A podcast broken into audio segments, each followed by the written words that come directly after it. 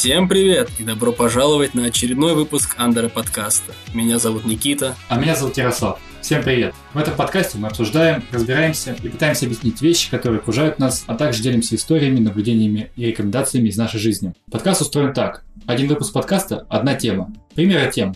Как устроена Dark Story? Что такое NFT? Отношения между людьми, практические советы и опыт из разных сфер, например, инвестирование. В прошлых выпусках мы обсуждали автоматизацию в e-commerce, особенности работы интернет-магазинов, логистику, как работают сервисы доставки еды и историю боевых единоборств. Вы их можете послушать на нашем канале на YouTube или в прошлых выпусках в ваших подкастах-преемниках. Так, Никит, ну что, давай переходить к разгону, и после этого пойдем уже по основной теме. Я вижу, что ты обозначил, значит, свою тему первой, про твой диплом и схождение с ума. Расскажи, пожалуйста, что там тебя так сильно гложет.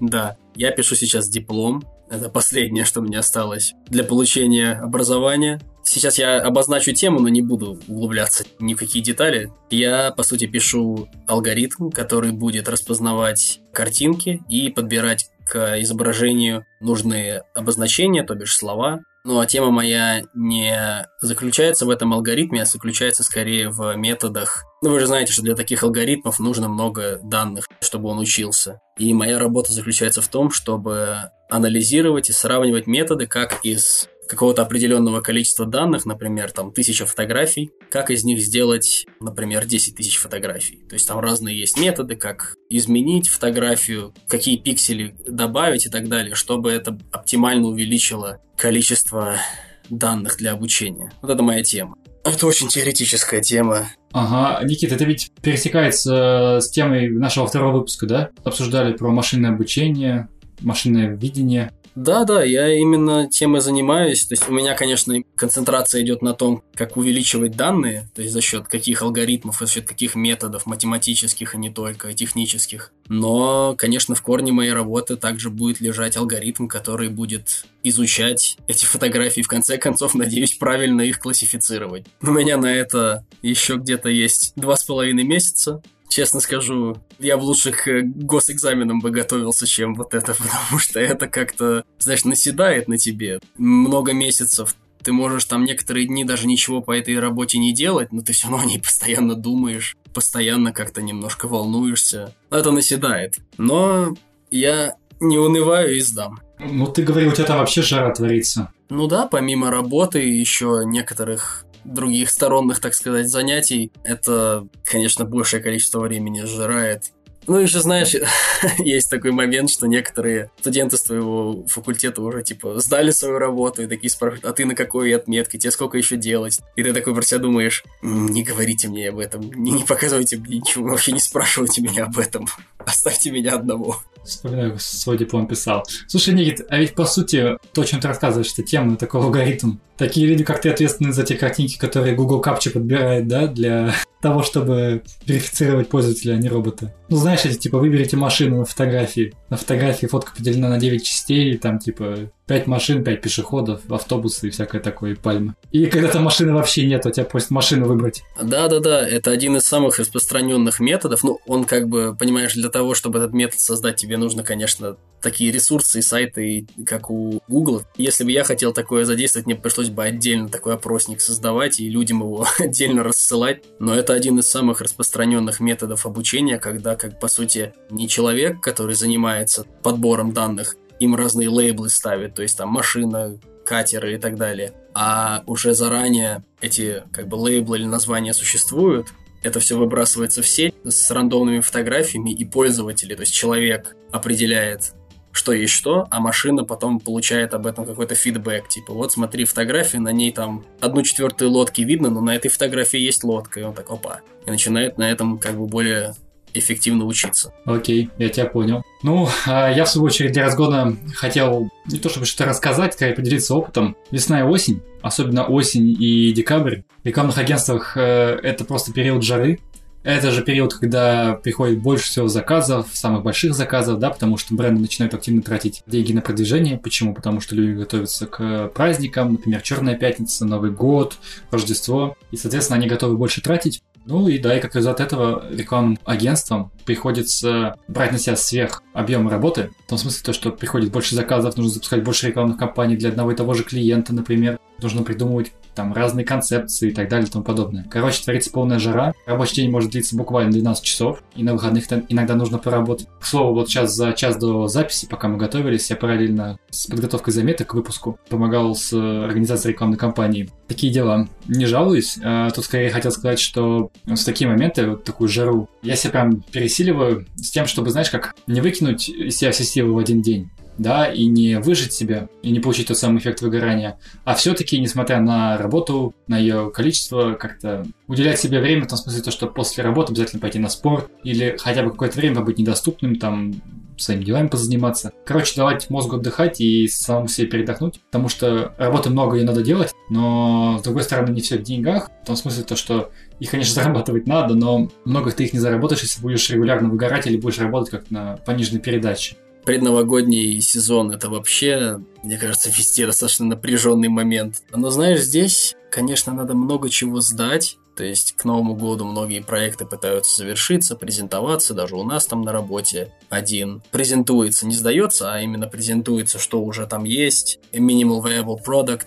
А здесь к Новому году, так как здесь рождественские каникулы есть, которых в России нет, здесь католическая страна, так сказать, они очень ценят рождественские праздники. Здесь работа затихает вот в начале декабря, я бы сказал, потому что вот у нас на следующей неделе презентация, и после этого дофига людей уходит в отпуск. На две недели, на три недели. А там еще просто, знаешь, отпуск. Две недели это отпуск, а одна неделя это чисто эти праздники. Там половина недели праздники, другая половина недели еще праздники. Поэтому здесь декабрь это... Изначально, да, все сдают, все шлифуют последние детали в своей работе, но потом все так расслабляются и уходят. Я не собираюсь в ни в отпуск уходить. Мне кажется, последние две недели года я буду работать один вообще.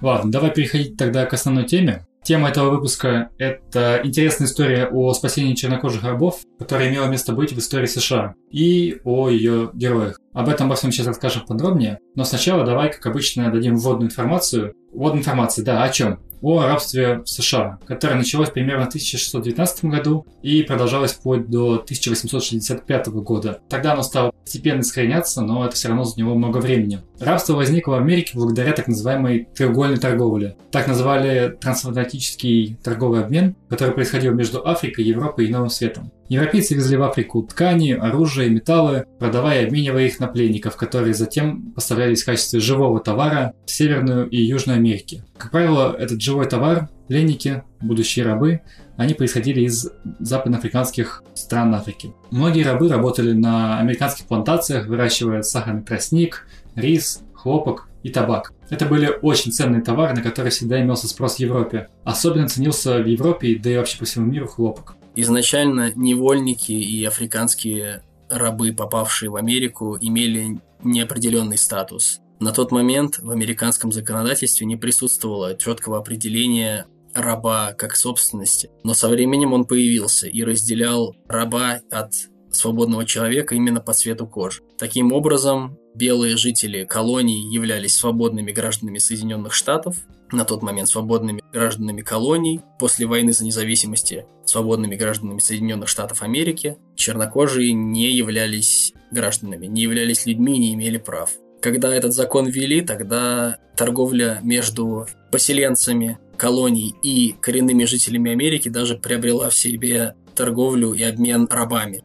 То есть белые поселенцы британских колоний обменивали или продавали индейцам в рабство чернокожих. Законы эти были достаточно жесткие и четко определяли рабов как собственность. То есть это были не люди, это приравнивалось на законодательном уровне к частной собственности, наравне с лошадью или телегой. Хозяин мог своего раба бить, убить. И также, если это сделал кто-то, кому этот раб не принадлежит, хозяин имел полное право с него требовать денежную компенсацию. Как сегодня мы можем требовать денежную компенсацию с человека, который повредил нам машину.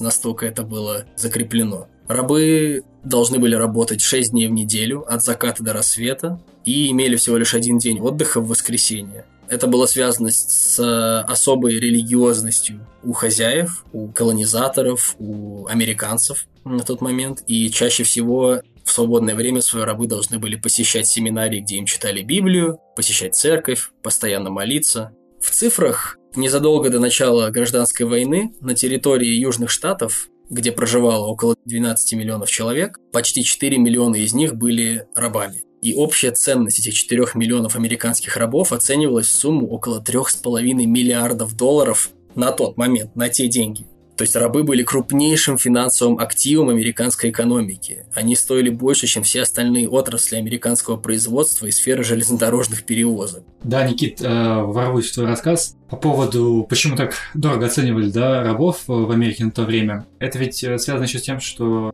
рабы же в большинстве своем работали на плантациях, да, почти все особенно на плантациях с хлопком, которые были распространены на юге. Их же так высоко ценили как раз из-за того, что США были, по сути, таким гигантским поставщиком этого самого хлопка по всему миру. Не только его, но в частности из него. То есть, э, грубо говоря, благодаря тому, что рабы позволяли добывать вот эту дорогую штуку, хлопок, табак и все остальное, а страна впоследствии торговать, потому-то они так дорого и ценились. Ну, в частности, на юге больше, чем на севере. Так ведь? Да, абсолютно. Плантаторы, которые владели хлопковыми плантациями, табачными плантациями. Они зарабатывали неимоверные деньги. Вы должны же понимать, он один раз покупает рабов, тоже за приличные деньги, но с того момента становится его собственностью, и это бесплатная, ну, практически бесплатная рабочая сила. Все-таки жилье и еду им нужно было как бы поставлять, но по сути затраты, которые происходили на рабов, не сравниваются с тем, что они на этих плантациях помогали произвести и сколько денег помогали заработать своим хозяевам.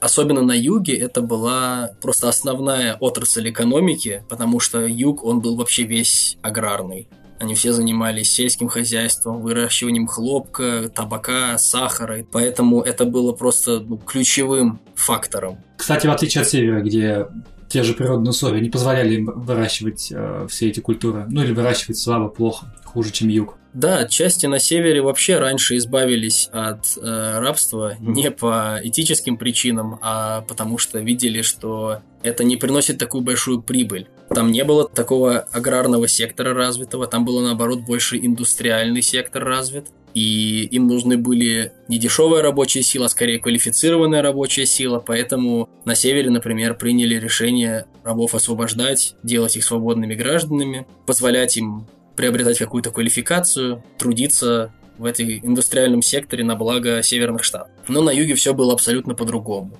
Еще одной важной чертой жизни рабов на юге являлся расизм и преподнесение им такого комплекса неполноценности или недонации, недо, недочеловечности. На юге очень распространено было мнение о том, что белые американцы произошли напрямую от Адама и Евы, от Иисуса, что их рабы это по сути такой, если люди, то люди второго класса и вообще созданы были для того, чтобы их обслуживать. Поэтому целью очень многих плантаторов было вживить всем своим рабам особенную набожность, религиозность. Это все достигалось при помощи того, что священники постоянно им проповедовали достаточно ложные учения из Библии. Одним из этих учений, например, было то, что якобы чернокожие люди, они напрямую произошли от э, Каина, то есть от негативных персонажей Библии, и что, по сути, их природная, так сказать, судьба – это вот быть второсортным человеком. Также они пытались вживить рабам в голову мысль о том, что нужно постоянно работать, нужно трудиться, ни в коем случае не сопротивляться, быть смиренным, покорным, и тогда ты попадешь в рай, в землю обетованную, где будешь жить счастливо, свободно. И это очень помогло сформировать этот рабский менталитет, когда большинство рабов не только не хотело восставать против своих хозяев, но даже переносило все жестокие пытки и издевательства со смирением, иногда даже с пониманием, мол, я облажался, я там, не знаю, уронил ведро с водой, меня за это жестко избили. Они правы, ведь это я облажался. Такое мышление было у очень большого количества чернокожих рабов. Стокгольмский синдром. Ну, по сути, да.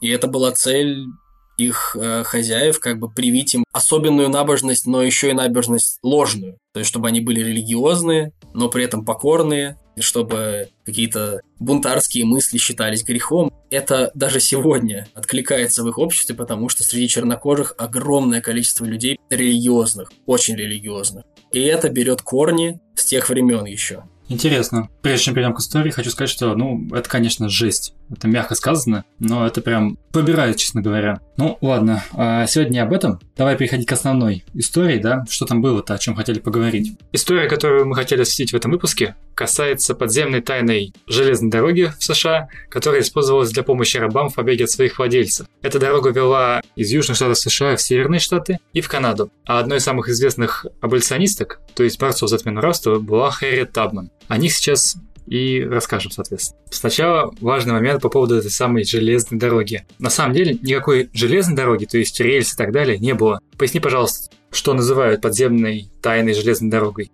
Подземной железной дорогой называли организацию, которая была основана с целью помощи для бегства рабов с юга на север. Конечно, это не была никакая настоящая железная дорога, но это был миф среди рабов, потому что так называлась организация. Среди рабов был миф и легенда, и поверье, что реально кто-то выстроил подземные железные пути и спасает рабов из их неволи и переправляет их на север или еще дальше в Канаду. Да, окей, спасибо. Ну вот и продолжаем, соответственно, с этой дорогой. Появилась эта дорога в конце 18 века, и она, судя по данным, которые имеются, помогла более чем 100 тысячам рабов бежать с юга на север. Занимались организацией этой дороги организация аболиционистов, то есть борцов за отмену рабства в США. Среди них были как свободные белые граждане, так и бывшие рабы из Южных Штатов. Эта организация состояла из агентов и кондукторов. Агенты внедрялись на плантации и передавали рабам сообщения о возможности побега, где им нужно быть и когда. Тогда эта информация передавалась в песнях с закодированным значением. В назначенное время беглецы встречались с кондуктором в назначенном месте, получали от него одежду и отправлялись в путь. Кондуктор вел их на станцию, так скажем, некое место, ближайший дом на пути, который служил как точка перевала. Обычно дом принадлежал человеку из организации и давал кров и убежище рабам. Владельцев таких домов называли станционными смотрителями, а беглых рабов называли закодированным именем груз. Следующий кондуктор приходил на станцию и забирал груз со временем. Для большей секретности, люди, которые были вовлечены во всю эту схему, эти самые аболиционисты, которые помогали бежать рабам, они знали только о своих обязанностях и не знали об обязанностях своих коллег и о том, как работает вся схема в целом. Так было устроено, чтобы избежать раскрытия всей схемы, в случае, если в группу вольется недоброжелатель или кто-то прознает о том, что конкретный человек помогает рабам бежать. Ну, чтобы он не сдал всю схему. Никит, прежде чем пойдем дальше, хотел просто отметить, что история, конечно, мозг рисует картинки, да, представляешь, чувак вторгается на плантацию, он там переговаривается потихоньку, ну, чтобы не спалили с рабами там в ночи, их там, подойди к дубу под северной звездой. Кстати, интересный факт, они действительно очень много ориентировались по звездам, в частности, по северной звезде. Потом под покровом ночи они ехали куда-то на этой станции, на перевалочном пункте, их встречали, забирали. Задуматься, эта история просто офигенная, представляешь, да? То есть люди, как тайные агенты, ну, по сути, ими являясь, вторгались помогали infiltrate, спасти, короче, вытащить рабов из всей этой передряги. Вот, интересно. И по поводу песен еще хотел сделать комментарий. Я вкратце упомянул, что использовались песни для того, чтобы как бы, дать подсказку своим там друзьям по несчастью. То есть рабы напевали определенные песни, и в этих песнях на самом деле был скрытый смысл. Например, они рассказывали, на какую звезду вот опять-таки ориентироваться по небу, чтобы дойти до перевалочного пункта, или к чему прислушиваться, что знать, общую схему обозначить того, что может сбежать. Это очень вкратце. Такое действительно использовалось то есть рабы на плантациях пели песни, в которых был некий скрытый смысл о том, что сбежать можно, или куда конкретно бежать, когда бежать, то есть в ночи, какое время года бежать. Большая часть приходилась побегов на зиму, потому что зимой день был короче, соответственно, больше темноты было в течение дня световой день сокращался. Да, история о том, что рабы и агенты этой тайной железной дороги помогали друг другу передавать сообщения за счет песен, какого-то скрытого смысла в этих песнях, она заслуживает отдельного внимания. Это поистине великолепный сюжет для какой-то фантастической истории, но нет, это настоящий факт. Песни, которые дошли до сегодняшнего дня из тех рабских времен, песни типа «Жди в воде», песни имели такие тексты, как «Иди по реке до земли обетованной». Вот такие там, знаешь, тексты были, и поэтому все надзиратели, наверное, думали, а, они там стирают одежду в воде в воскресенье и поют себе свои религиозные песни. Но нет, на самом деле, это реально были... Смыслы этих песен скрывали в себе сообщения, направления, указания. Многие, да, говорили о том, как идти, ориентироваться по полярной звезде. Кстати, интересный факт, что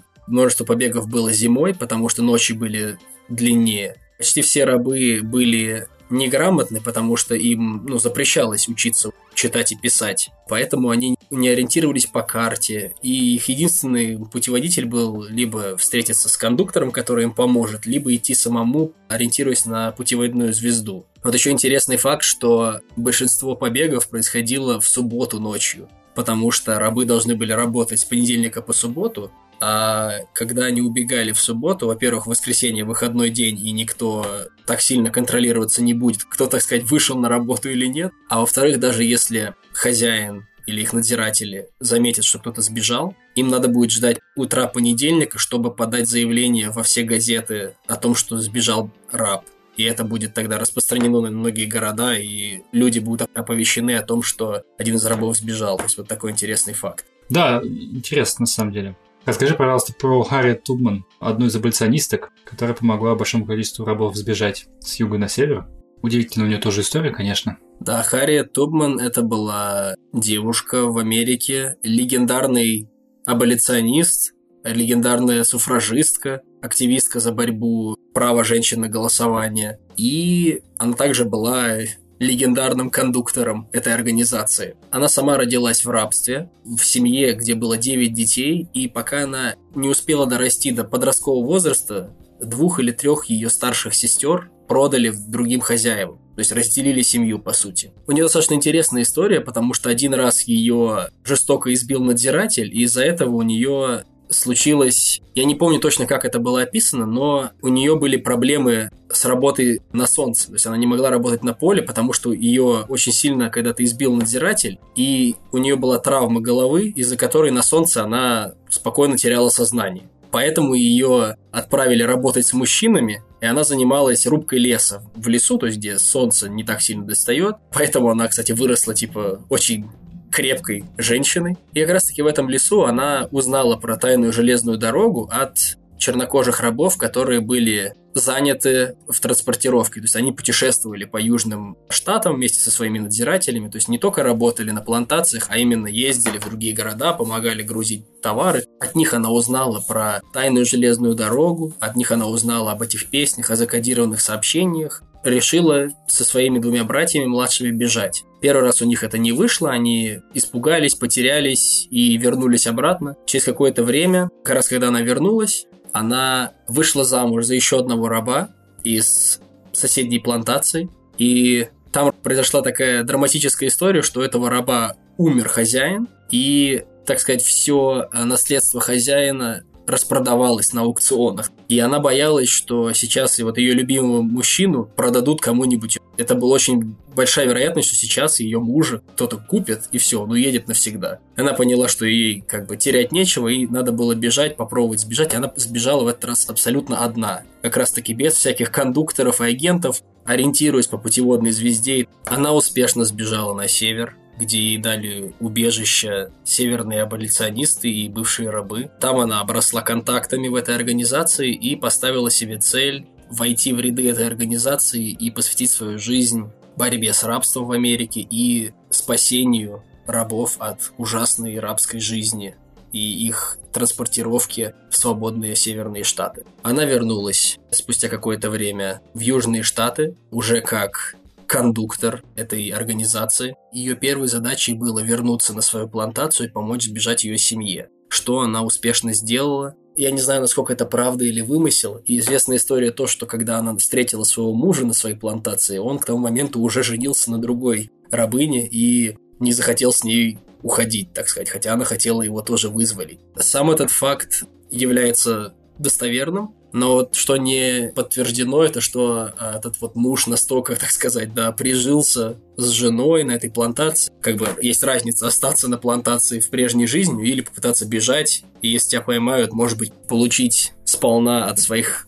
хозяев. Вот есть даже какая-то история о том, что он даже препятствовал ее операции по спасению ее семьи, даже хотел на нее доложить. Страсти.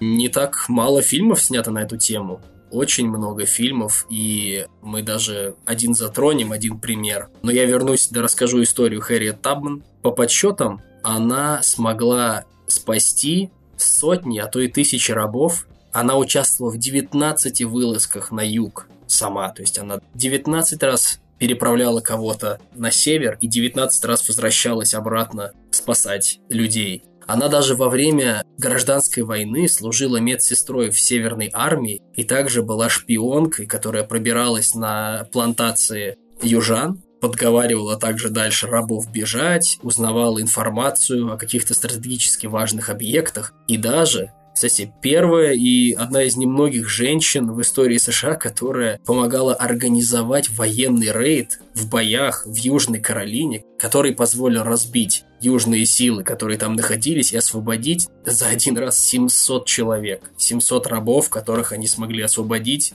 дать им статус человека, не собственности гражданина. А в мирное время она также помогала собирать деньги для постройки школ для чернокожих, больниц, а также активно участвовал в движении суфражисток. Как я уже сказал, это движение за права голосования для женщин. Слушаю тебя и вообще, когда готовился к выпуску, ну, на самом деле, во-первых, человек выдающийся, во-вторых, удивительная история жизни, да, у нее. Во-первых, мало того, что буквально там тысячам людей помогла, не просто помогла, а, считай, жизнь их изменила э, в кардинально другую сторону, в лучшую сторону. Знаешь, просто задуматься, да, ты участвуешь в вылазках, э, причем даже в военное время, в спецоперациях, при этом ты изначально неполноценный человек в этом обществе, я имею в виду, носишь статус неполноценного человека, так еще занимаешься э, социальной деятельностью вне этой основной, так сказать, которая касается, вот ты сказал, да, школу помогала э, строить и организовывать для чернокожих. Просто мы сейчас потихоньку будем отходить от Харри. Просто хотел еще раз отметить, что ну да, действительно удивительная история, и я не помню, честно говоря, часто упоминания ее в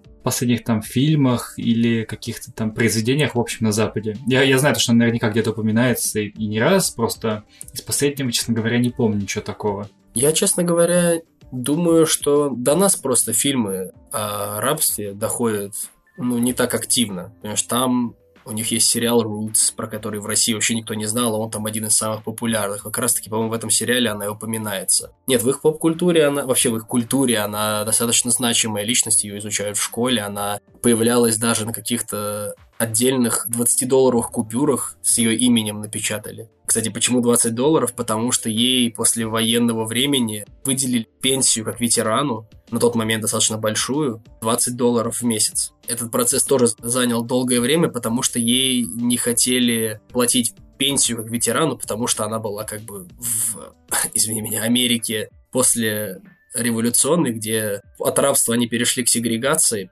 и там не хотели выплачивать пенсии чернокожим ветеранам. Но вернемся к истории, потому что, наверное, многие из вас думают, что перебравшись в северные штаты, чернокожий становился свободным, его жизнь кардинально менялась, счастье и хэппи Но не все так просто, потому что да, в Америке была гражданская война, но на тот момент это все еще была одна страна, и у них был один конгресс, и штаты имели влияние друг на друга, и под давлением южных штатов были приняты по всей стране федеральные законы о возвращении беглых рабов. Эти законы вводили наказание всем, кто помогал при побеге рабам, укрывал рабов. Или даже если кто-то что-то знал о беглых рабах или об их укрытии, но не сказал об этом властям. Это тоже было уголовно наказуемо. Это даже создало ужасный прецедент, когда на севере некоторых чернокожих свободных граждан могли сочти как беглых рабов.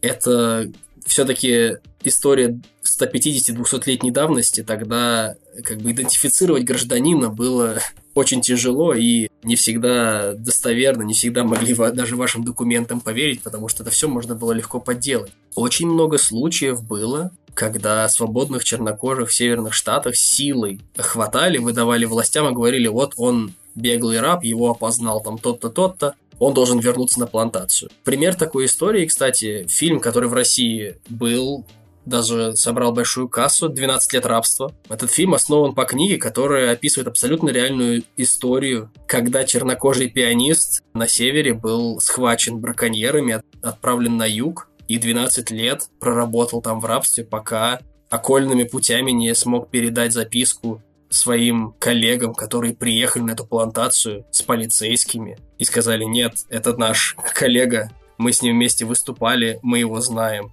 Это абсолютно реальная история. Если кто-то не смотрел фильм, и я его проспойлерил, ну, извините. После введения таких законов большинство рабов устремилось еще дальше на север, в Канаду. В которой, кстати, на удивление, ситуация кардинально отличалась от США. Там у чернокожих было право иметь собственность, у чернокожих было право голосовать, жениться, но они были людьми, гражданами. И, кстати, канадское правительство даже способствовало железной дороге, потому что привлекало, так сказать. Я не думаю, что они это делали из этических соображений, а скорее для привлечения населения, рабочей силы и так далее. Но таким образом в Канаду стеклось большое количество бывших рабов, которым там было намного более комфортно, чем в Северных Штатах. Интересно. Я хотел добавить еще один факт, который тоже касается этических соображений, как может показаться, но там все сложнее. Один факт из истории гражданской войны в США. Как может быть известно или казаться, а, Северные Штаты заявляли, что воюют в том числе и за независимость рабов. Но вот здесь как раз не все так однозначно.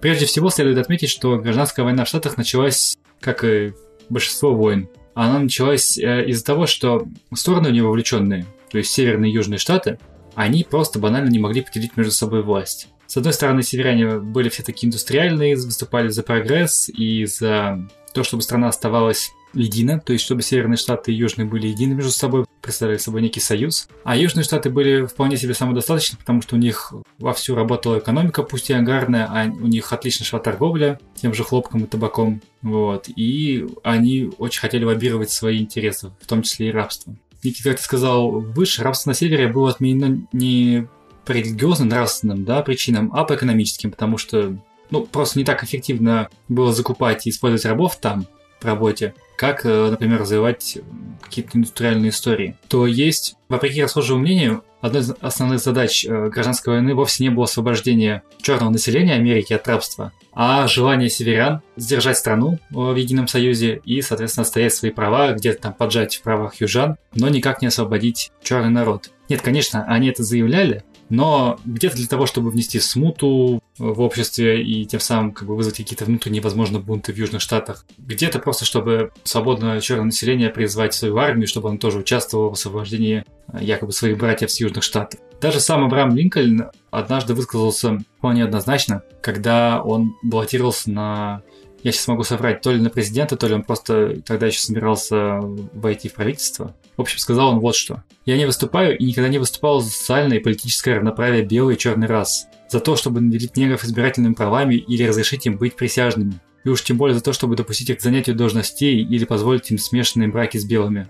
Между двумя расами существуют настолько глубокие физические отличия, что я не верю, что они когда-либо смогут жить вместе на началах социального и политического равноправия. Вот такую речь он сказал. Это позволило ему вызвать тогда доверие и со стороны южан и северян до начала гражданской войны. И таким образом он вошел в правительство. И дальше начал там творить свои дела. Вот неоднозначная штука с желанием северян, точнее с их заявлением об освобождении черного населения как один из предлогов гражданской войны. Но, кстати, во время войны этот э, президент Линкольн очень изменил свою риторику. Понятно, он активно стал давить именно на то, что ну, мы все понимаем, что это такой политический ход. Сначала быть апатичным, нам нужно сохранить союз, а потом уже начать во время войны, когда э, движение аболиционизма достигло таких высот, что там уже активное население даже хотело отмены рабства. Большое количество населения даже по этическим причинам он начал как бы больше свою риторику смещать уже в этическую сторону, то бишь говорить о том, насколько это морально, и насколько люди там страдают, и так далее, и так далее, и так далее. Но все понимают, что ему на это было наплевать с высокой колокольни, потому что это известный факт, что его жена была дочерью одного из самых больших рабовладельцев в Соединенных Штатах Америки. Ну, в общем, грамотно вешал лапшу штату избирателей. Кстати, интересный факт хочу добавить насчет гражданской войны. Это очень интересный факт, который вообще никто не знает, когда я о нем упоминаю все всегда очень удивляются. Не секрет, что обе стороны в этой войне поддерживали иностранные какие-то силы. Например, Великобритания поддерживала Юг, потому что считала, что таким образом, если они поддержат Юг и помогут победить в этой войне, они сохранят рабство, как договаривались, и получат некоторые штаты себе обратно, как колонии, которые они утратили во время войны за независимость США. А Север поддерживала очень неожиданная сторона. Ты можешь догадаться, кто? Россия. Россия, матушка, да, это удивительный факт. Там было множество сторон. Там была и Франция, которая была, так сказать, против Англии. Никит, это, знаешь, Россия сейчас э, в этом контексте вылетает с двух ног в историю США, знаешь, как Джон Сина под свой саундтрек. знаешь, из ниоткуда просто. Да-да-да, кто поддержит черное население? Конечно же, русские из другого континента. Ты знаешь, Александр II на тот момент правящий в России, он, мы все знаем, что на тот момент он отменил крепостное право в России. И вообще в обществе, в мире он виделся как такой человек, правитель, разбивший оковы. И ему для этого надо было поддерживать этот э, имидж. И он посчитал, что ему надо поддержать Север в гражданской войне, чтобы помочь освободить рабское население Соединенных Штатов. Помощь эта заключалась в финансовой помощи материалам и даже в военной помощи. Он отправлял корабли из Владивостока в порты западного побережья Соединенных Штатов, северных штатов, для их защиты от южных атак и так далее. Да, слушай, прикольно. А представляешь, да, ты такой работяга военный в Владивостоке, служишь себе, служишь, тут тебе говорят, значит, завтра собираешься на корабль, еще там сотни хлопцев, и вы плывете через Тихий океан в Америку, помогать противостоять Южным Штатам и освобождать черное население. И ты прибываешь на корабле через Тихий океан в Калифорнию, ну, допустим, да, сделаем историю красивее и там участвуешь в освободительных или в оборонительных целях и вообще. Ну, представляешь, да, картину человека, как меняется. Был там, в холодном Владивостоке, и тут уже бам, ты на побережье США воюешь вообще в гражданской войне. Так, ну что, мы подошли к завершению этого выпуска. Никит, спасибо тебе за экскурс за подготовку. Вам, слушатели, большое спасибо за то, что послушали этот выпуск. Пожалуйста, поделитесь мнением в комментариях, поставьте лайк, дизлайк, звездочки. Напишите, что вам нравится, что не нравится в подкасте, что хотели бы, чтобы мы добавили в подкаст или убрали. А еще можете поделиться подкастом у себя в соцсетях, если вам понравился этот выпуск. Предыдущие выпуски можете послушать у нас на канале на YouTube или в подкастоприемниках, где вы слушаете этот подкаст. Всем спасибо, пока.